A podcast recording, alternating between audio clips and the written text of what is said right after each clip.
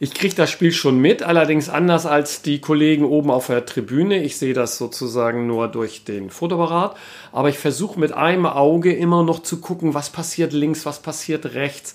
Wenn ich sehe dann, ah, da läuft einer links, da kommt die Flanke vielleicht hin, oder ich sehe auch Reaktionen vom Trainer und reiß das Objektiv ganz schnell rum, weil ich schon den Ehrgeiz habe, eben äh, besondere Bilder zu machen und bin nicht nur auf den Ball fixiert und ich glaube, das kann ich auch ganz gut.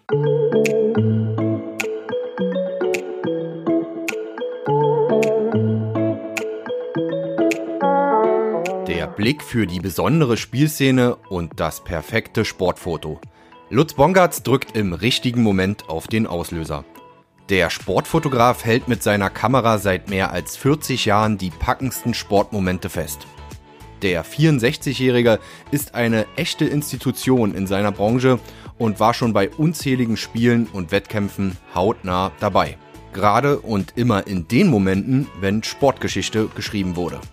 Und damit moin und hallo zum Wellenrauschen Podcast Nummer 25. Mein Name ist Oliver Kramer und ich habe diesmal mit Lutz Bongartz gesprochen. Der gebürtige Hamburger, der seit vielen Jahren in Kühlungsborn lebt, hat in den vergangenen vier Jahrzehnten kaum ein sportliches Großereignis verpasst.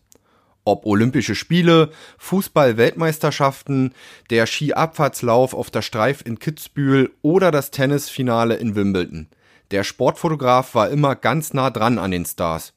Und er hat kaum wie ein anderer mit seiner Fotoagentur Bongartz und seinen Innovationen und Ideen Maßstäbe gesetzt für die Sportfotografie in Deutschland.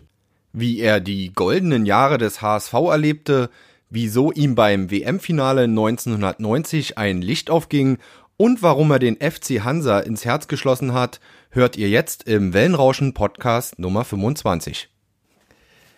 Ja, ich bin heute hier bei Lutz Bongard, ähm, Sportfotograf ähm, in Kühlungsborn bei ihm zu Hause. Wir sitzen an seinem heimischen Küchentisch. Ähm, Sportfotograf, ja, ich hätte fast gesagt Sportfotografen-Legende, aber das sind immer so große Wörter, die, glaube ich, der Lutz selber auch gar nicht so äh, gerne hört. Ähm, ja, erstmal hallo, Lutz. Ja, hallo. Toll, dass du hier bist. Ja, danke. Lutz, wir kennen uns ja nun auch schon, ich habe jetzt mal nachgeschaut, auch schon äh, acht Jahre, ähm, haben auch schon die wow, ein oder andere. So lange ist das schon her. Ja, äh, äh, Schlacht geschlagen, hätte ich bald gesagt, ja. aber es ist ja, es ist ja wirklich so, äh, dass es hier und da mal auch, ähm, ja, dass wir da auch schon einiges mit Hansa erlebt haben. Und ähm, ja, vielleicht erstmal als Einstiegsfrage, wir haben heute Freitag, morgen spielt Hansa gegen Viktoria Köln und ähm, Vielleicht mal die Frage, kribbelt's da auch schon bei dir? Kribbeln nicht im Sinne des Fans, dass man sagt, oh ja, jetzt spielt Hansa, sondern kribbeln im Sinne, es geht wieder los, es ist Wochenende, es ist wieder ein Spiel. Ähm, äh, auch wenn du natürlich vielleicht nicht mehr diese Aufregung hast, aber ist es doch dann immer wieder, dass du das brauchst am Wochenende, das Rausgehen. Ja, ich bin eben noch mal, bevor das Gespräch losging, zu meinem Akku gelaufen und geguckt, ob die Akkus geladen sind. Denn mit dem Fotografieren allein ist es ja nicht gemacht, sondern man muss die ganze Technik in Ordnung bringen etc. und das möglichst rechtzeitig. Mir ist es manchmal auch schon passiert, dass ich dann am Tag vorher mit halbleeren Akkus zum Spiel komme. Aber äh, wie du schon richtig gesagt hast, morgen sehe ich das sogar als Spitzenspiel an. Dann werden die Akkus erst richtig voll geladen, damit ich viele volle Akkus habe, weil ich denke, morgen werde ich vielleicht mehr Bilder machen, als es sonst üblich ist. Erzähl mal, wie so ein Spieltag, es ist ja immer, ich kenne es von meiner früheren Tätigkeit als Sportreporter, ähm, die Abläufe sind ja immer gleich bis ähnlich. Wie läuft denn so ein Spieltag für dich ähm, persönlich ab? Ja, durch Corona-Bedingungen ist es alles ein bisschen schwieriger geworden. Wir müssen jetzt früher da sein am Stadion. Zum Beispiel heißt es jetzt eine Stunde vor Spielbeginn. Normalerweise war es bei mir so, weil ich auch nicht so nervös sein wollte, bin ich immer nur eine halbe Stunde vorher gekommen, bin noch im Presseraum gegangen, haben noch was gegessen. Und das fällt jetzt ja alles weg. Und wir müssen uns dort auch im Innenraum an die Regel halten. Das heißt, wir haben eine Maske auf. Wenn es warm ist, ist es sehr unangenehm und wir dürfen auch im Stadion selber die Seiten nicht mehr wechseln. Das heißt, äh, das hatte ich jetzt beim letzten Spiel gehabt. Normalerweise spielt ja Hansa immer auf die Fankurve, nee, in der zweiten Halbzeit auf die Fankurve und dann äh, in, in, in der ersten Halbzeit äh, auf das andere Tor. Aber man kann das jetzt nicht mehr voraussagen, in welche Richtung die spielen. Und wir müssen uns jetzt eine halbe Stunde vorm Spiel auf einen Platz entscheiden. Und dann ist es natürlich, wenn du dann plötzlich siehst, du siehst die Auslosung und siehst, ach, Hansa spielt ja doch in die andere Richtung. Und ich sehe das natürlich, dieses Spiel aus Hansa-Sicht. Das heißt, ich lasse immer Hansa stürmen, äh, muss dann aus dem Stadion rauslaufen, ums ganze Stadion rum um dann hinten wieder ins Stadion reinzukommen. Und verliere so in der Regel, ich habe letztes Mal auf die Uhr geguckt, habe so sechs Minuten habe ich dann etwa verloren. Und du erkennst es ja tatsächlich erst beim Münzenwurf, beim Anstoß, in welche Richtung es geht. Und äh, das ist ja ein Riesenproblem, weil äh, du natürlich auch die Top-Fotos, äh, sprich dann von der stürmenden Mannschaft, in dem Fall Hansa, äh, ja machen willst. Und dann musst du dich äh, sporten. Genau, dann muss ich mich sporten. Also ich hoffe auf morgen, dass ich richtig sitze. Ich weiß es vorher nicht und bin eigentlich ganz fit, habe dann meine Ausrüstung auch schon für den Notfall so hingestellt, dass ich ganz schnell losflitzen kann. Sieht vielleicht optisch bisschen komisch aus, wenn man mit zwei äh, umgehängten Fotoapparaten dann da aus dem, aus dem Stadion geht. Aber die Ordner wissen teilweise schon Bescheid und äh, stehen dann mit offenen Türen da. Ich will mal gucken, vielleicht kann ich ja morgen meinen Rekord von sechs Minuten brechen. Wie läuft's dann sonst ab? Das Spiel wird angepfiffen, du hast deine Kameras im Anschlag, sicherlich auch immer mehrere Kameras dabei genau. und dann geht's los. Genau, ich, hab, ich äh, fotografiere grundsätzlich mit zwei Kameras, einem langen Teleobjektiv, um Sachen im Mittelfeld und auf der, an, auf der anderen Torseite zu haben. Und dann habe ich noch einen Zoom für die Tore, wenn Hansa zu mir kommt sozusagen. Ähm, ich kann es auch erzählen, das ist ein 100 bis 400er und damit kann ich den ganzen Strafraumbereich perfekt abdecken. Und dann eben auch noch kürzere für die äh, Nahaufnahmen möglicherweise, wenn du irgendwo an der Ecke sitzt. Ja, dazu müsste ich eine dritte Kamera haben, da hast du schon recht. Die habe ich da theoretisch hier, aber ich nehme sie oft nicht mit, weil mir das doch zu viel Fummelei ist und auch zu schwer ist. Und mir ist es tatsächlich schon passiert, des Öfteren jetzt auch, dass ein Hansa-Spieler zu mir läuft und so dicht vor mir jubelt, dass ich äh, einen Meter vor mir steht und dann hätte ich eigentlich einen perfekten Weitwinkel gebraucht und bin, das sagt man in der Fachsprache Overlens bin ich in dem Moment. Aber äh, trotzdem hat man seine Fotos, er läuft ja auf einen zu und dann hat man auch schon Bilder. Wie ist dann so der Ablauf? Äh, du hast erste Halbzeit, machst dann deine Bilder und in der Regel ist es jetzt schon, über das Digitale sprechen wir dann später nochmal, dass du die Bilder zum Teil schon in der Halbzeitpause wegsendest. Ja, sogar vor der Halbzeitpause, also in der Regel so nach 30 Minuten. Das heißt, die ersten Bilder fange ich so an, nach 20 Minuten zu editieren. Das Spiel läuft weiter, ich habe einen Laptop neben mir und dann versuche ich schon und im Kopf habe ich etwa die Szenen, die jetzt wichtig waren und finde sie meistens auch. Allerdings ist mir auch schon mal passiert, da hatte ich so viele Bilder gehabt, dann habe ich gedacht, das Bild musst du doch haben und scroll hin und her und habe das dann in der Hektik dann nicht gefunden. Also das passiert leider auch schon mal. Bei all dem was man dann doch während eines Spiels, das sieht immer so einfach aus, wenn die Fotografen da am Spielfeldrand sitzen, ähm, äh, mal die Frage, was bekommst du eigentlich bewusst vom Spiel mit? Inwieweit kannst du dich dann äh, in das Spiel reindenken oder bist du so fokussiert auf deine Arbeit, auf deine Fotografie, ähm, dass, dass man da nicht so viel, oder bekommt man es ja automatisch, weil man denkt, ja klar, du, du kriegst es ja mit, weil du guckst ja hin, du guckst ja durchs Objektiv, aber du bist ja viel mehr auf das ähm, Erstellen eines guten Sportfotos äh, äh, das stimmt. Ich kriege das Spiel schon mit, allerdings anders als die Kollegen oben auf der Tribüne. Ich sehe das sozusagen nur durch den Fotoapparat, aber ich versuche mit einem Auge immer noch zu gucken, was passiert links, was passiert rechts. Wenn ich sehe dann, ah, da läuft einer links, da kommt die Flanke vielleicht hin, oder ich sehe auch Reaktionen vom Trainer und reiß das Objektiv ganz schnell rum, weil ich schon den Ehrgeiz habe, eben äh, besondere Bilder zu machen und bin nicht nur auf den Ball fixiert. Ich gucke schon links und rechts und ich glaube, das kann ich auch ganz gut.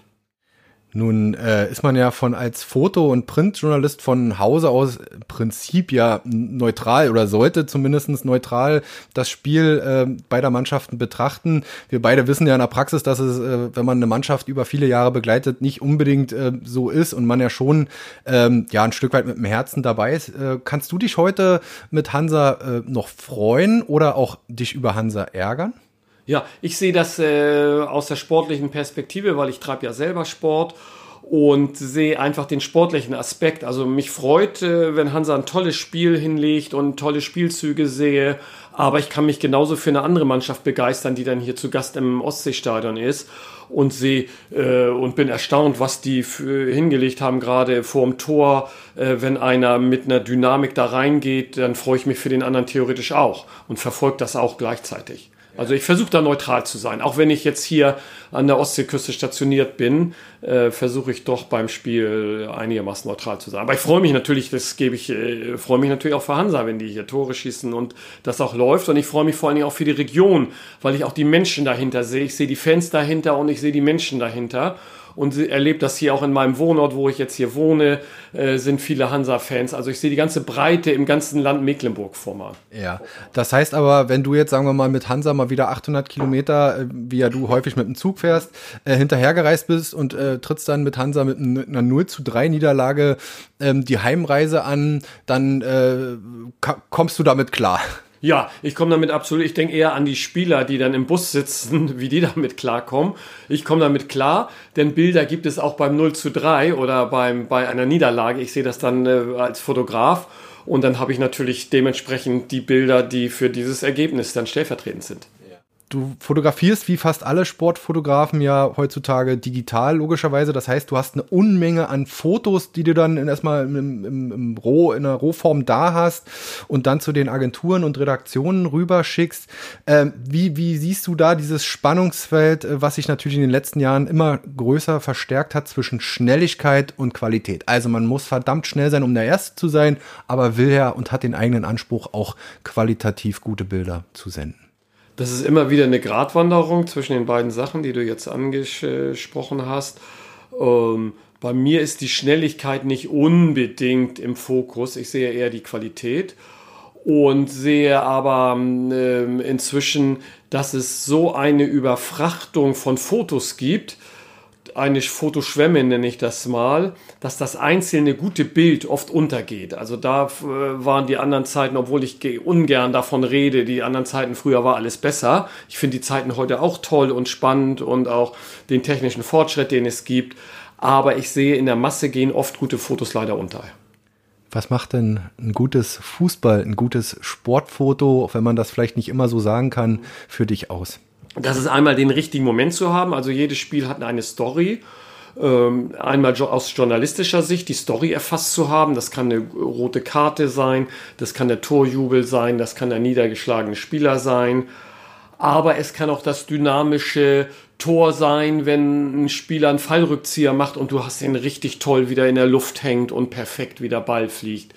Also das kann man so generell nicht sagen, aber ich finde das Spannende am Fußball, dass Fußball so vielfältig ist und ich fotografiere jetzt Fußball seit über 40 Jahren, dass es immer wieder Spielzüge gibt, die mich überraschen und wo ich sage, das hast du so noch nie gesehen, das habe ich so auch noch nicht erlebt.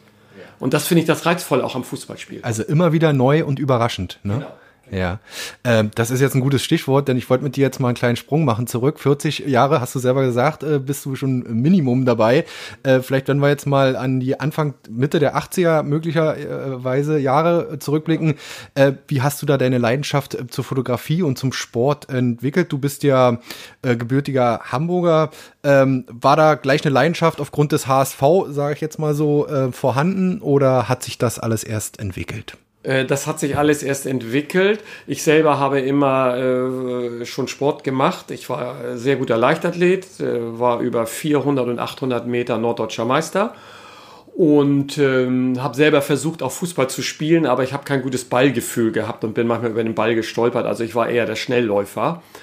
Aber mich hat äh, die Dynamik im Sport schon immer fasziniert und das kann man natürlich äh, eigentlich nur in der Fotografie festhalten. Deshalb hat mich Fotografie immer äh, schon, äh, schon gereizt. Und ich habe so angefangen, dass ich mir von meinem Vater eine Kamera geliehen habe, bin dann zu St. Pauli gegangen und stand da hinter dem Zaun, weil die haben mich nicht reingelassen. Dazu muss man professioneller Fotograf, äh, Fotograf sein. Ich habe dann aber hinterm Zaun so gute Bilder gemacht, dass ich besser war als die Professionellen.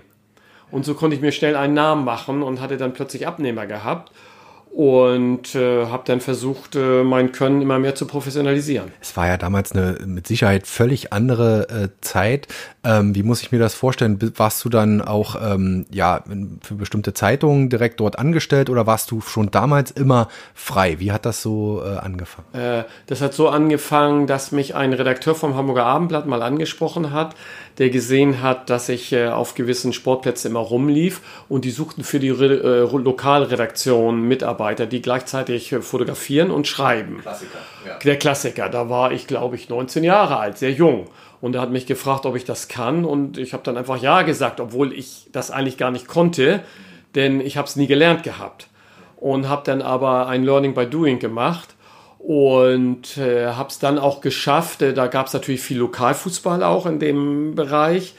Äh, mein Rekord war mal bei vier Spielen, bei vier Lokalspielen, die alle um 15 Uhr angepfiffen worden sind, vier Spiele zu covern, also zu fotografieren, Notizen zu machen, mir die Telefonnummern von den Verantwortlichen zu holen, um dann hinterher in der Redaktion zu sitzen um dann meine Berichte zu meinen Fotos zu verfassen. Und so habe ich mir als junger Mann äh, dann schon gutes Geld verdient. Ja, du sprichst mir wahrlich aus der Seele. Ich konnte mich gerade an meine Zeit äh, erinnern, die ersten Jahre. Und es ist wirklich so, äh, damals, äh, was, was für eine Belastung man sich da auch ausgesetzt ist. Und man, man ich stelle mir gerade dich auf dem Motorroller oder was man nee, es war, ich hatte einen alten Käfer gehabt, aber es war so, du kannst es äh, wahrscheinlich nachvollziehen. Dann hetzt man von einem, man hat die Strecke schon raus, weiß, ich muss in zehn Kilometern da und da sein, irgendwo parken, stellen schnell aussteigen.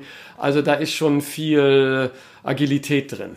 Und man war, so kenne ich das jedenfalls, ich habe das mehr auf dem Dorf äh, gemacht damals, ähm, äh, ein bunter Hund. Man war schnell bekannt. Ne? Richtig, genau. Das ging mir auch so. Die kannten mich natürlich alle und haben mich dann sozusagen als rasenden Reporter. Und da war ich wahrscheinlich auch gesehen.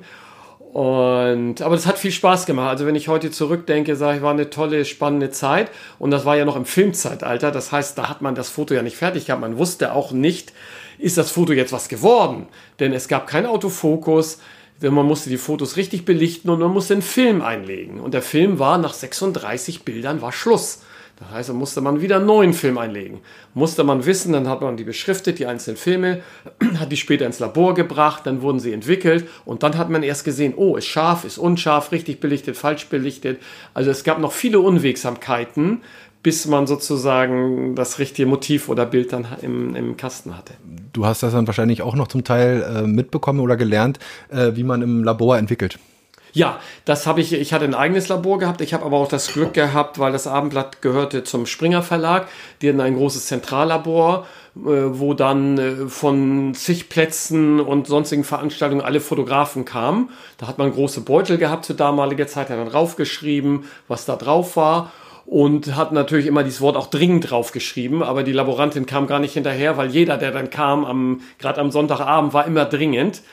Und dann hat man teilweise drei, vier Stunden auf seine Filme gewartet, bis man dann endlich äh, die Ergebnisse hatte. Inzwischen machte der Redaktionsleiter auch Druck. Gleichzeitig musste ich ja die Texte verfassen. Also war eine spannende Zeit und so gegen acht, wann ein Redaktionsschluss war, dann ähm, hat man sich erstmal auf die Schulter geklopft und äh, wieder ein Sonntagsdienst, äh, wieder ein Wochenende geschafft, geschafft. Ja. ja. wieder was, wieder was geschafft. Genau. Wie ging's denn dann weiter? Ähm, hast du dich dann äh, auch in dem Raum logischerweise ein bisschen äh, dann weiter hochgearbeitet? Ähm, äh, nächste Stufe dann Richtung auch Bundesliga vermute ich mal. Äh, und äh, Anschlussfrage: Gab's dann auch vielleicht auch be besondere Sportarten, äh, die dir lagen, oder hast du dich sehr stark dann auf den Fußball fokussiert? Also es ging dann sehr schnell bei mir. Ich habe alle Sportarten eigentlich äh, fotografiert, weil ich mochte alles. Das ging vom Bodenschießen bis zum Reiten, vom Kunstturnen und Leichtathletik. Also alles die, die bunte Palette durch. Und äh, mich reizt natürlich auch, auch die Großveranstaltung. Und ich erzählte ja vorhin schon, für mich war es dann schwerer, schwer, als junger Fotograf bei den Großveranstaltungen reinzukommen. Man musste sich damals auch schon akkreditieren. Pressechefs gab es auch schon. Und ähm, ich habe es dann geschafft, doch ich glaube, dadurch, dass ich überzeugen konnte mit meiner Qualität der Fotos, dass sie mich dann plötzlich zugelassen haben. Aber ich habe so ein, zwei Jahre hinterm Zaun verbracht, bis ich dann wirklich in so einen großen Innenraum mit 50.000 Zuschauern in ein großes Stadion durfte. Kannst du dich noch an dein erstes Spiel ähm, vor dem Zaun äh, erinnern? Also wo du wirklich mal ein Bundesligaspiel fotografieren ja, durftest? Ähm, also ich kann jetzt hinterm Zaun kann ich sagen, das war 76. Da hat St. Pauli gegen Bayern München gespielt. Da habe ich mal ein legendäres Spiel fotografiert. Und dann war das so um 77, 78, da gab es einen großen Star in Hamburg. Und, ähm, ich weiß nicht, ob den viele noch kennen, der hieß Kevin Keegan, großer Mann und äh, den die Hamburger damals geholt haben. Und da durfte ich dabei sein, als der sozusagen seine Anfänge in Hamburg hatte und habe seine ganze Karriere in Hamburg dann begleitet. Und der Höhepunkt kam dann, das war dann ach, Anfang der 80er Jahre, kam plötzlich Franz Beckenbauer zum HSV. Der ist dann zurückgekehrt von Cosmos New York, äh, um genau. seine Karriere ausklingen zu lassen. Ja. Genau, du bist gut informiert und durfte auch noch vom Franz Beckenbauer die Karriere begleiten. Und wenn er mich heute noch irgendwo sieht, dann grüßt er mich immer noch, weil er sich an meine Zeiten oder dass er sich erinnern kann, dass ihn damals fotografiert hat. Und äh, wenn wir uns irgendwo treffen, dann duzen wir uns und äh, machen so einen kurzen Smalltalk. Die Großereignisse hast du gerade angesprochen, äh, über die WM 90 sprechen wir gleich. Ähm, aber gab es dann schon in den 80ern möglicherweise einige Sachen? Es waren Olympische Spiele, ähm, Weltmeisterschaften, ähm, äh, Europameisterschaften.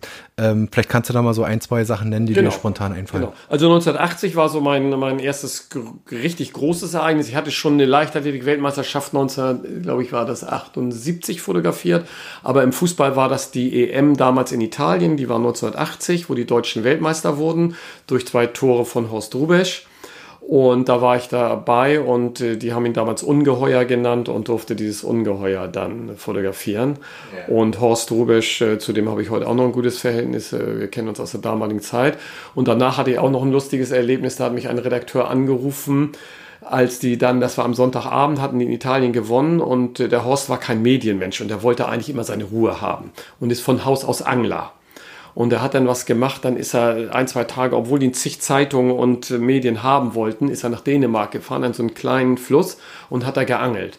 Und durch einen bekannten Redakteur äh, habe ich dann den Auftrag bekommen, ihn zu besuchen, dort an diesem Platz. War nicht leicht zu finden. Und äh, ich war dann der einzige Fotograf, der dann Fotos sozusagen nach seinem WM-Sieg dann Horst dann ganz einsam in der Wildnis angeln hatte. Das waren sozusagen Highlights auch. Und ja. die liefen dann natürlich, wie du selber weißt, sowas ist natürlich besonders, liefen in ganz Deutschland so ein Foto dann. Ein großes Sportereignis, äh, was mir als Kind natürlich äh, noch im Gedächtnis äh, geblieben ist, ähm, dann eben, ähm, ja, kann er sagen, mit der Wiedervereinigung die WM 90 in Italien. Ähm, das Bild von Franz Beckenbauer wird heute noch gern ge gezeigt und äh, zitiert, ähm, wie er einsam auf dem Rasen nach dem Titelgewinn läuft. Und äh, Lutz, du warst dabei. Ich war dabei, das stimmt. Und äh, dieses Finale war auch was ganz Besonderes. Es war ein sehr heißer Tag in Rom, ich kann mich noch gut erinnern. Und ähm, das Besondere war daran, als die Deutschen dann gewonnen haben, fiel plötzlich das Flutlicht aus. Und das war auch noch im Filmzeitalter. Und es war schwierig, unter damaligen äh, schlechten Lichtverhältnissen zu fotografieren, weil äh, hochempfindliche Filme gab es nicht. Man brauchte also Licht. Und ich hatte das Glück gehabt, dass ich in meiner Fototasche ein, ein, ein Blitzlicht hatte. Sonst hätte man die Fotos der Ehrenrunde gar nicht machen können. Und bin dann mit denen mitgelaufen und habe das Glück gehabt, dass ich dann sehr schön, ein sehr schönes Foto, was dann auch am Sterntitel war und auch in mehreren Zeitungen vorne drauf war, wie die Deutschen dann mit diesem Pokal äh, gefeiert haben. Aber ohne, ohne das Blitzlicht wäre es nicht gegangen. Und äh, wir waren etwa 100 Kollegen im Innenraum, davon hatten vielleicht 10, 20 ein Blitzlicht mitgehabt. Eigentlich hat man sich auf das Flutlicht verlassen. Insofern in dem Moment dann ein Wettbewerbsvorteil. Richtig, ja. genau. Wie hast denn die äh, Filme damals? Ähm, du bist im Ausland gewesen, jetzt stellt man sich vor, äh, wir leben im äh, analogen Zeitalter, die Filme müssen entwickelt werden. Äh, wie, wie sind die Filme zum Teil da dann in die Hamburger äh, Redaktion ins Labor gekommen? Genau. Äh, die WM ging ja insgesamt vier Wochen während der Vorrunde oder der, der, der Halbfinals hat man die Filme dann immer per Luftfracht nach Deutschland geschickt. Wir hatten ein Abkommen mit der Lufthansa gehabt und wir durften das teilweise den Piloten mitgeben. Wir haben so spezielle Säcke gemacht und dann sind die direkt im Labor gelandet.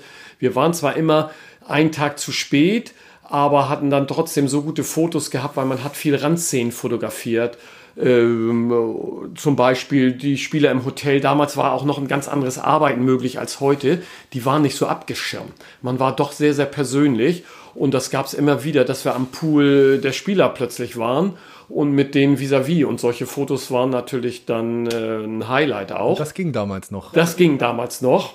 Also es gab, war ein ganz anderes Arbeiten, als wir das heute alle kennen. War viel, viel persönlicher. Aber jetzt will ich nochmal aufs Finale äh, kommen. Da gab es was ganz Besonderes. Ich äh, hatte einen Auftrag vom Stern gehabt und die haben ein ähm, Charterflugzeug zu mir zur Verfügung gestellt, das an einem kleinen Flughafen ähm, etwa 40 Kilometer von Rom gelandet ist. Und das hat mich dann nachts mitgenommen, um mit mir nach Hamburg zu fliegen. Ich kann mich noch erinnern, wir standen so um 24 Uhr nachts um eins auf dem Rollfeld, hatten keine Startgenehmigung gehabt, weil mit mir, das habe ich auch noch nie gesehen, standen mehr als 100 solcher Privatjets auf diesem Flughafen. Von Funktionären, von irgendwelchen VIPs etc. Und die hatten vor uns Vorrang gehabt. Und ich habe immer auf die Uhr geguckt und denke, wir müssen, weil wir hatten eine Flugzeit von zwei Stunden nach, wir durften nicht in Hamburg landen, nach Hannover ging das dann. Und dann endlich waren wir, glaube ich, so um halb drei startbereit. Und sind dann um halb drei gestartet und kann mich noch sehr gut erinnern, wie ich dann auch ins Cockpit durfte und den Nacht, diesen Abendblick auf die Alpen hatte und war völlig übermüdet, weil man ist ja direkt vom Spielfeld gekommen, hat inzwischen nichts gegessen und sind, glaube ich, dann so um äh, halb fünf, fünf sind wir in Hannover gelandet. Da hat mich wieder ein Fahrer abgeholt. Ich, um sechs waren wir dann endlich in, in Hamburg. Fotos sind sofort ins Labor gegangen, aber ich war so todmüde, ich musste mich erstmal ins Bett legen. Und um zehn, als ich dann so ein bisschen ausgeschlafen habe, ich dann erfahren, dass die Fotos gut waren, denn das war auch noch das Filmzeitalter. Man wusste auch nicht, hat man das richtig, hat man das gut. Und als Fotograf gibt man auch ungern seine Bilder in fremde Hände. Das heißt, ich sehe sie zuerst und kann noch nicht mal aussuchen. Und in dem Fall war, das aber so aufgrund der Zeit. Äh, genau, Zeit das war dann, und da gibt es sogenannte Artdirektoren dann bei den Zeitungen, die dann, oder jetzt beim Stern, die dann die Bilder aufsuchen und darüber gucken. Und die waren auch im Zeitstress, denn bis 9 Uhr am Montag hat der Stern sozusagen Redaktionsschluss gehabt und musste mit mehreren Seiten Titelbild und so das alles verabschieden und war doch äh, sehr erfolgreich dabei, hatte Titel und mehrere Doppelseiten im Innenraum gehabt, also im, im Innenteil des Sterns und das war ein Highlight und das, der Stern war damals ein, ein riesengroßes Medium. Ja. Ähm, Internet gab es ja noch nicht, das heißt, das war was Besonderes dann. Die Printauflagen waren noch ganz andere, ob das jetzt äh, bei äh, der Bildzeitung, beim Stern, beim Magazin oder bei anderen äh, Tageszeitungen war. Ähm, ohne da jetzt vielleicht zu sehr ins Detail zu gehen, aber vielleicht kannst du unseren Zuhörern mal so ein bisschen äh, erklären, ähm, wie denn so die Honorare, wie das so ablief. Ich denke mal, für so ein Titelbild, das war natürlich viel wertvoller als jetzt äh, vielleicht die Standardfotos, die so abgedruckt wurden. Aber es war schon aufgrund der Vormachtstellung, wenn man so will, es gab noch keine Computer, in dem Sinne keine, kein Internet, kein Digitalzeitalter, ähm, war das eine andere Zeit, eine andere Liga. Genau da halt die, also die Fotografie und das Foto als sich hat noch einen besonderen Stellenwert gehabt und gerade große Zeitungen wie auch die Bildzeitung, aber auch der Stern und der Spiegel und andere Medien, die gab es ja zu der damaligen Zeit schon, äh, waren ähm, äh, sehr erfolgreich, äh, was auch die Auflagen äh, betrifft und haben daher auch auf Fotos gesucht, die besonders waren und die sie dann auch exklusiv einkaufen konnten. Und das war dann ein bisschen so, ich sag, wie auf dem türkischen Bazar. Man hat richtig Preisverhandlungen gemacht.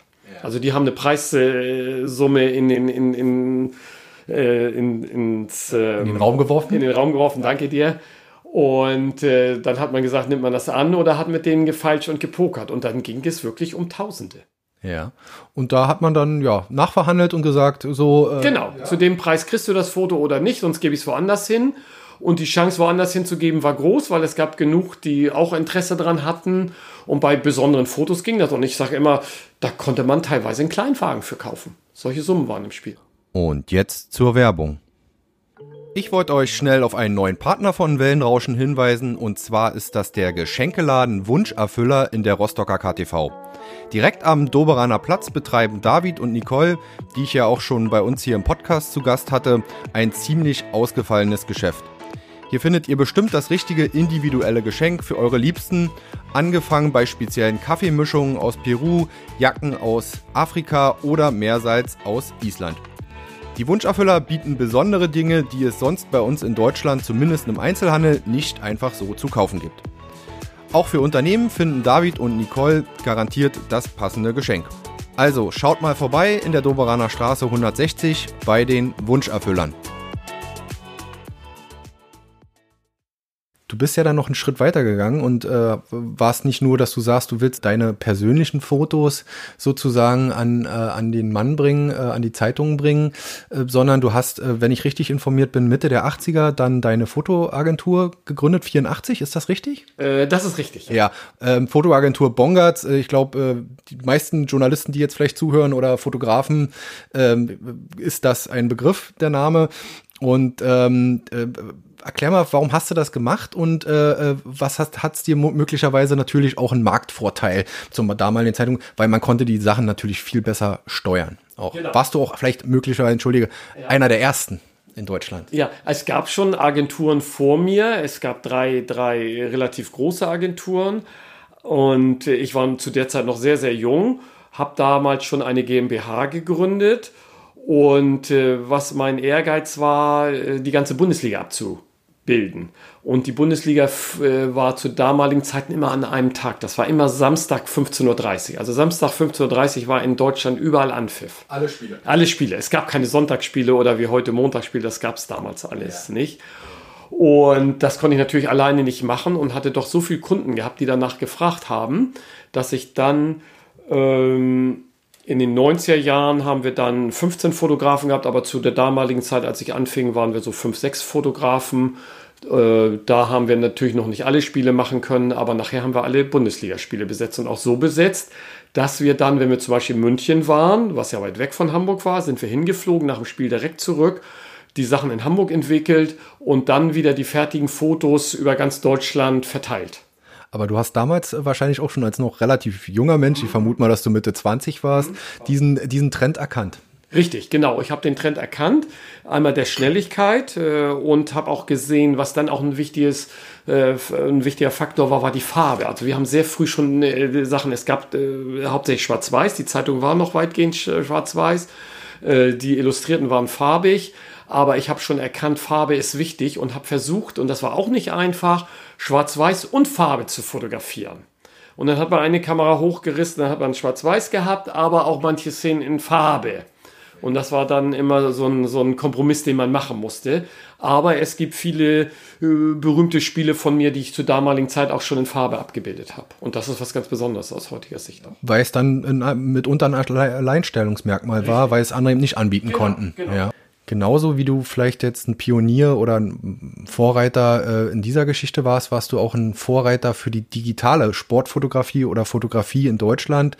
Ähm, das muss ja dann Anfang äh, der 90er dann äh, so gewesen sein. Erzähl mal, ähm, äh, ja, wie bist du darauf gekommen und wie hast du möglicherweise als einer der ersten die Digitalfotografie nach Deutschland gebracht? Also ich war technisch äh, schon immer sehr interessiert und wir haben ganz früh angefangen, unsere Bilder, da gab es die Digitalfotografie in dem klassischen Sinne, wie wir sie heute kennen, noch nicht, aber wir haben Bilder schon digitalisiert. Das heißt, wir haben die Farbaufnahmen oder die Schwarz-Weiß-Aufnahmen durch einen Scanner gejagt, um sie dann auf einem Laptop zu haben. Das war schon äh, 92 und versucht über Telefonleitung zu übertragen, was nicht ganz einfach war. Wir haben teilweise immer einen Schraubenzieher dabei gehabt, um an die Telefonleitung ranzukommen und mussten die beiden Haken sozusagen, um das übers, über die Telefonleitung äh, die Bilder zu übermitteln, ähm, haben wir so kleine Haken gehabt, um das da anzubringen an die Drähte, damit man das über, wir hatten dann Modems gehabt und auf der Gegenseite gab es wieder ein Modem, sodass derjenige mit dem, äh, also der eine hat gesendet, der andere hat empfangen.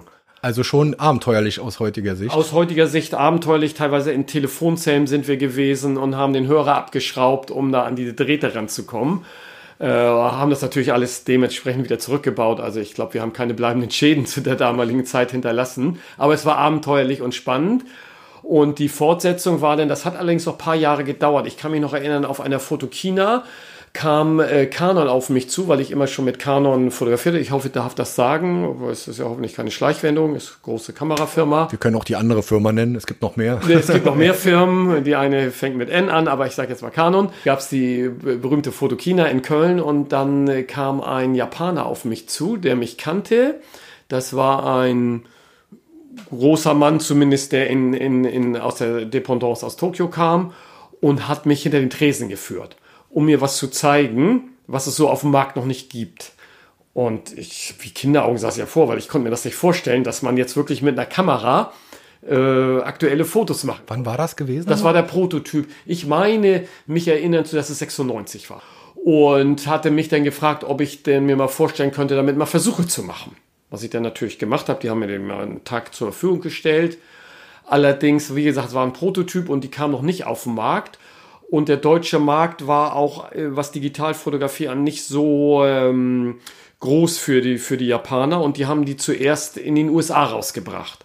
Und ich kann mich noch erinnern, ich glaube, das war im 97, da bin ich dann nach New York geflogen.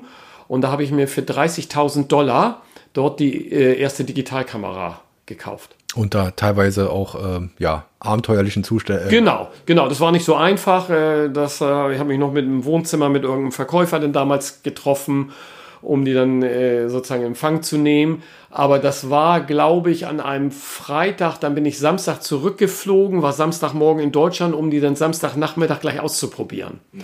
Und dann hat man natürlich einen irren Wettbewerbsvorteil gehabt, weil gerade für die Sonntagszeitung war es total interessant, das Foto dann sofort nach dem Spiel oder während des Spiels schon zu haben. Das gab es zu der damaligen Zeit noch nicht. Und ich weiß, äh, du warst ja selber bei der Bild oder beim Springer Verlag, die haben mit großen Augen geguckt, was ich da eigentlich mache. Ja.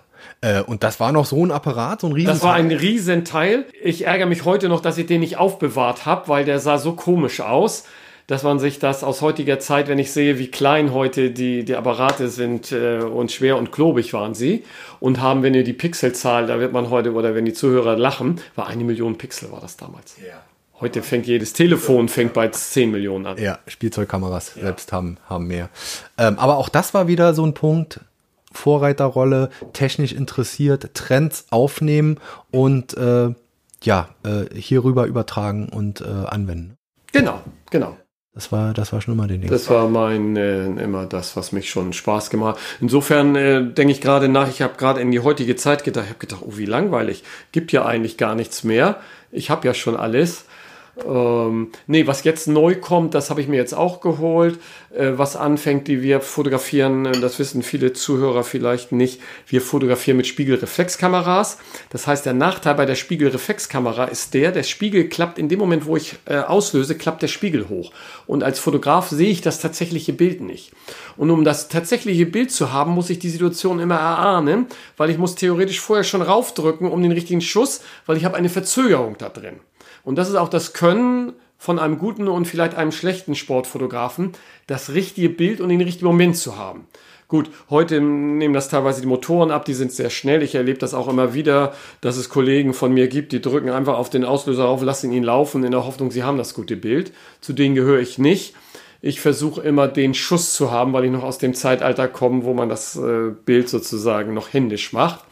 Und was es heute ganz neu gibt, äh, sind die elektronischen Kameras. Die haben keinen Spiegel mehr. Und da sieht man das tatsächliche Bild und sind auch in der Auslösung viel schneller. Und noch schneller, ja. Viel schneller. Und ja. Kano hat jetzt gerade eine neue rausgebracht, die habe ich auch schon, die gibt es seit eine, einem Monat. Und die probiere ich gerade aus und bin bisher ganz fasziniert von dieser Kamera. Okay, aber daran siehst du, äh, die Technik macht keinen Halt. Es gibt immer, wird immer wieder was Neues geben, auch in deinem Bereich. Ja, das denke ich auch. Und ich weiß auch nicht, wie lange das noch gut geht, weil ich denke manchmal, irgendwann nehmen diese Fotografie auch die Fernsehkameras, dann wird es den Sportfotografen in der Form, wie ich ihn mal erlebt habe, vielleicht gar nicht mehr geben. Ich weiß es nicht. Aber wenn ich so rückblickend sage, ich habe eine spannende Zeit erlebt und erlebe sie immer noch und finde sie ganz toll alles. Wenn wir vielleicht jetzt mal ja noch mal ein bisschen auf die persönliche Schiene kommen, 2004, wenn ich auch da richtig nachgelesen habe, hast du die äh, Agentur an Getty Images, eine große Fotoagentur mittlerweile ähm, verkauft. Ähm, ich will jetzt mal so ein bisschen so äh, auf deine Veränderung jetzt hier vielleicht hinblicken. Was änderte sich für dich dadurch? Ähm, du hast dann vielleicht auch deinen Lebensmittelpunkt hierher an die Ostsee verlegt. Genau. Ich habe vorher schon immer Rostock fotografiert, war sogar schon zu DDR-Zeiten oft hier, weil mich der DDR-Sport auch interessiert hat. Aber ich habe mein Faible für die Ostsee entdeckt und hatte dadurch die Chance, bisschen mehr Ruhe zu haben, weil ich nicht mehr unter dem Druck war, ständig alles liefern zu müssen. Das war ein bisschen vielleicht auch der Hauptgrund, warum ich es verkauft habe. Äh, vielleicht bin ich auch in, in, ein kleines Loch gefallen, um mich neu wieder zu erfinden, weil plötzlich wird einem das Kind sozusagen weggenommen und wird in andere Hände gelegt. Aber ich habe das Glück gehabt, dass ich hier schon ansässig war und äh, in Kühlungsborn schon seit Mitte der 90er Jahre wohnte und habe dann äh, mehr oder weniger meine Liebe dann hier in diesen äh, Raum entdeckt. Ja. Ähm, was, was schätzt du so sehr hier an der Gegend? Was macht den Reiz aus?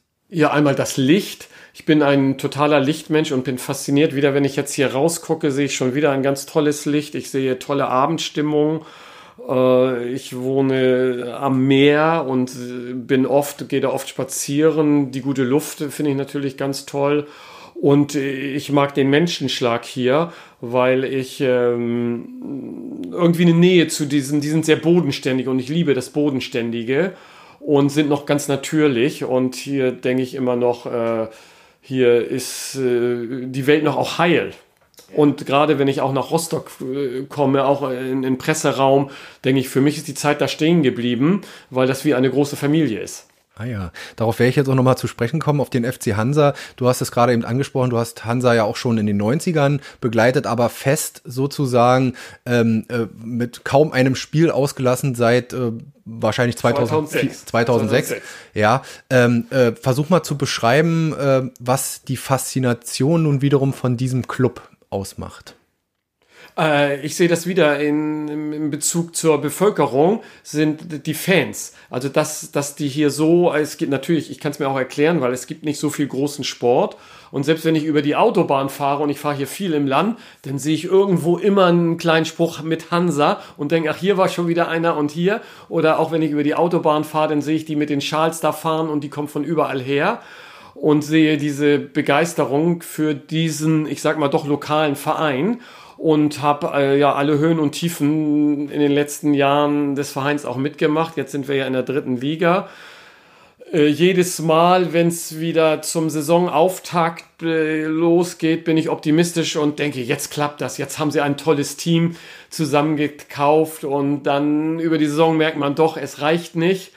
Das gleiche sage ich jetzt wieder und bin ganz hoffnungsvoll. Vielleicht schaffen wir es ja in 2021 in der Saison, wer weiß.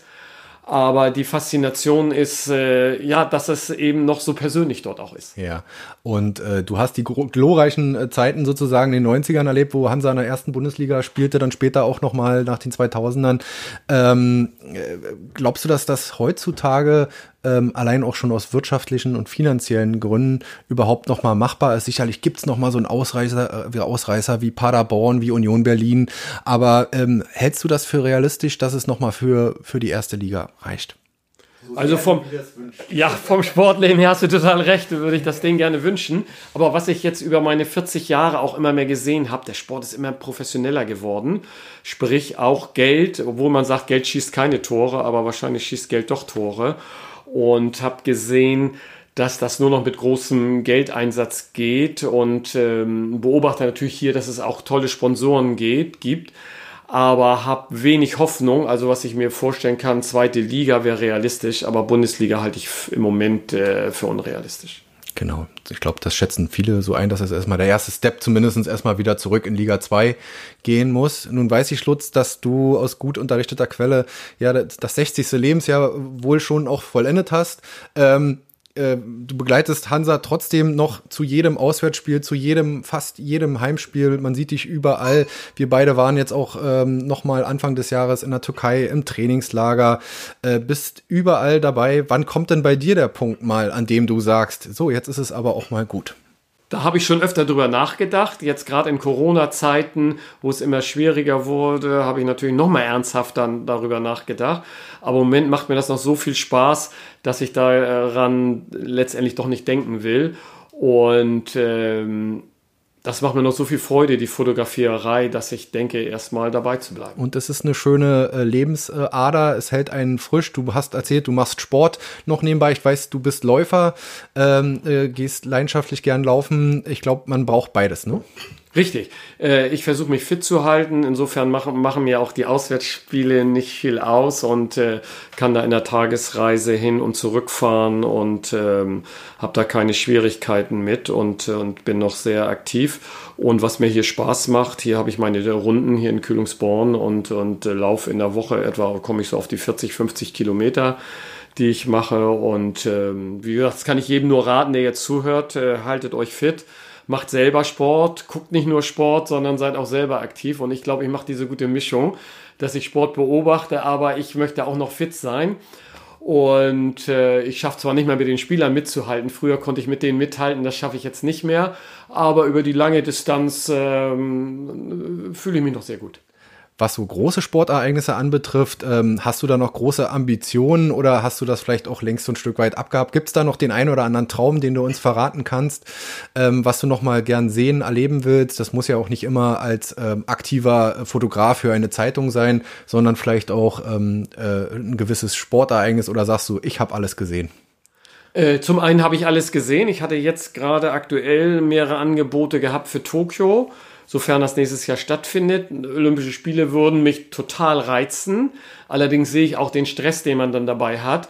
Denn Olympische Spiele heißt morgens um sieben aufstehen und abends um 24 Uhr ins Bett gehen. Und äh, das im Dauerstress, und da weiß ich nicht mehr, ob ich mir das nochmal antun muss.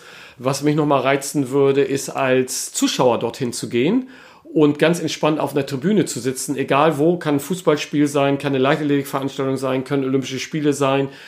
Ich hoffe, dass wir hier nach Deutschland demnächst äh, tolle Großereignisse bekommen. Kann gut sein, dass ich dann irgendwo auf der Tribüne sitze und sage, ah, guck mal, äh, da saß ich doch früher unten. Und was mir auch am Fernsehen passiert, ich gucke natürlich viele Großereignisse und dann fieber ich mit den anderen Fotografen immer mit, weil ich ja viele auch noch kenne. Ich sehe die dann im Fernsehen auch ab und zu durchs Bild huschen und fieber dann mit, ob sie das richtige Foto haben, äh, weil ich dann sehe, wo der Sportler hingelaufen ist oder nicht. Ja.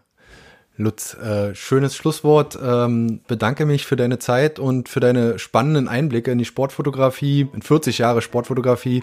Lutz Bongertz heute im Wellenrauschen Podcast. Vielen Dank. Ja, gerne.